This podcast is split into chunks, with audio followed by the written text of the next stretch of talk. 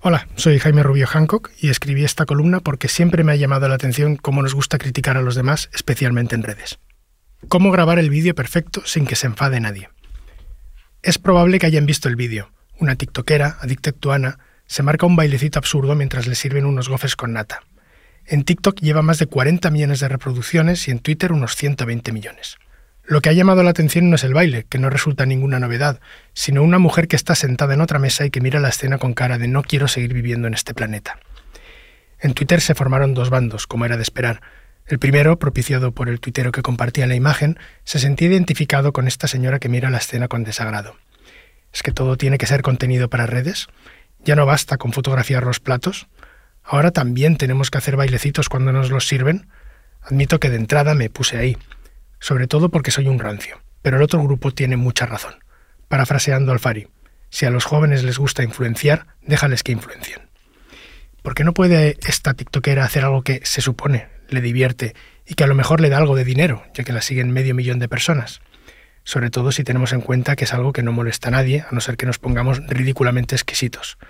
No es como si nos obligara a todos a bailar, o como si, yo qué sé, le pidiera al camarero que pusiese el fútbol con sonido. Es verdad que todo esto se puede llevar al extremo.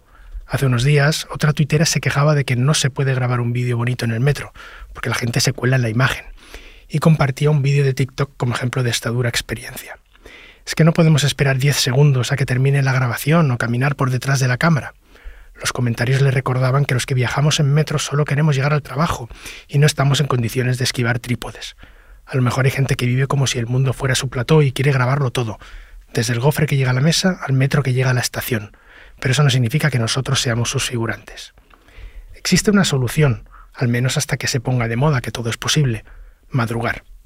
Pero madrugar mucho, en plan profesional, no vale con levantarse media hora antes. Hay influencers que a las 5 de la mañana ya están en la frontana de Trevi para hacerse fotos y vídeos con su vestuario y maquillaje. Y todo sin que estropeen sus planos los turistas de a pie, los plebeyos que se hacen fotos que no consiguen ni miles de me gusta ni el patrocinio de ninguna marca.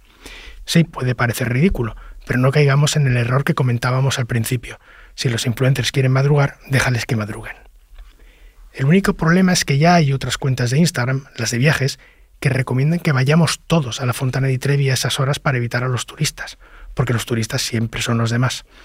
Así que el amanecer va camino de convertirse en una nueva hora punta, con lo que los influencers empezarán a madrugar antes o a trasnochar más, hasta que sin darse cuenta acabarán haciéndose fotos a las 5 de la tarde, como todo el mundo. Por desgracia, solo he ido una vez a Roma, y la fuente estaba en plena reforma. Tendría que haber aprovechado para grabar un vídeo.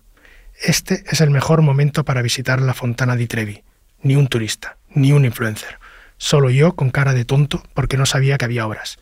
Seguidme para los mejores vídeos de andamios.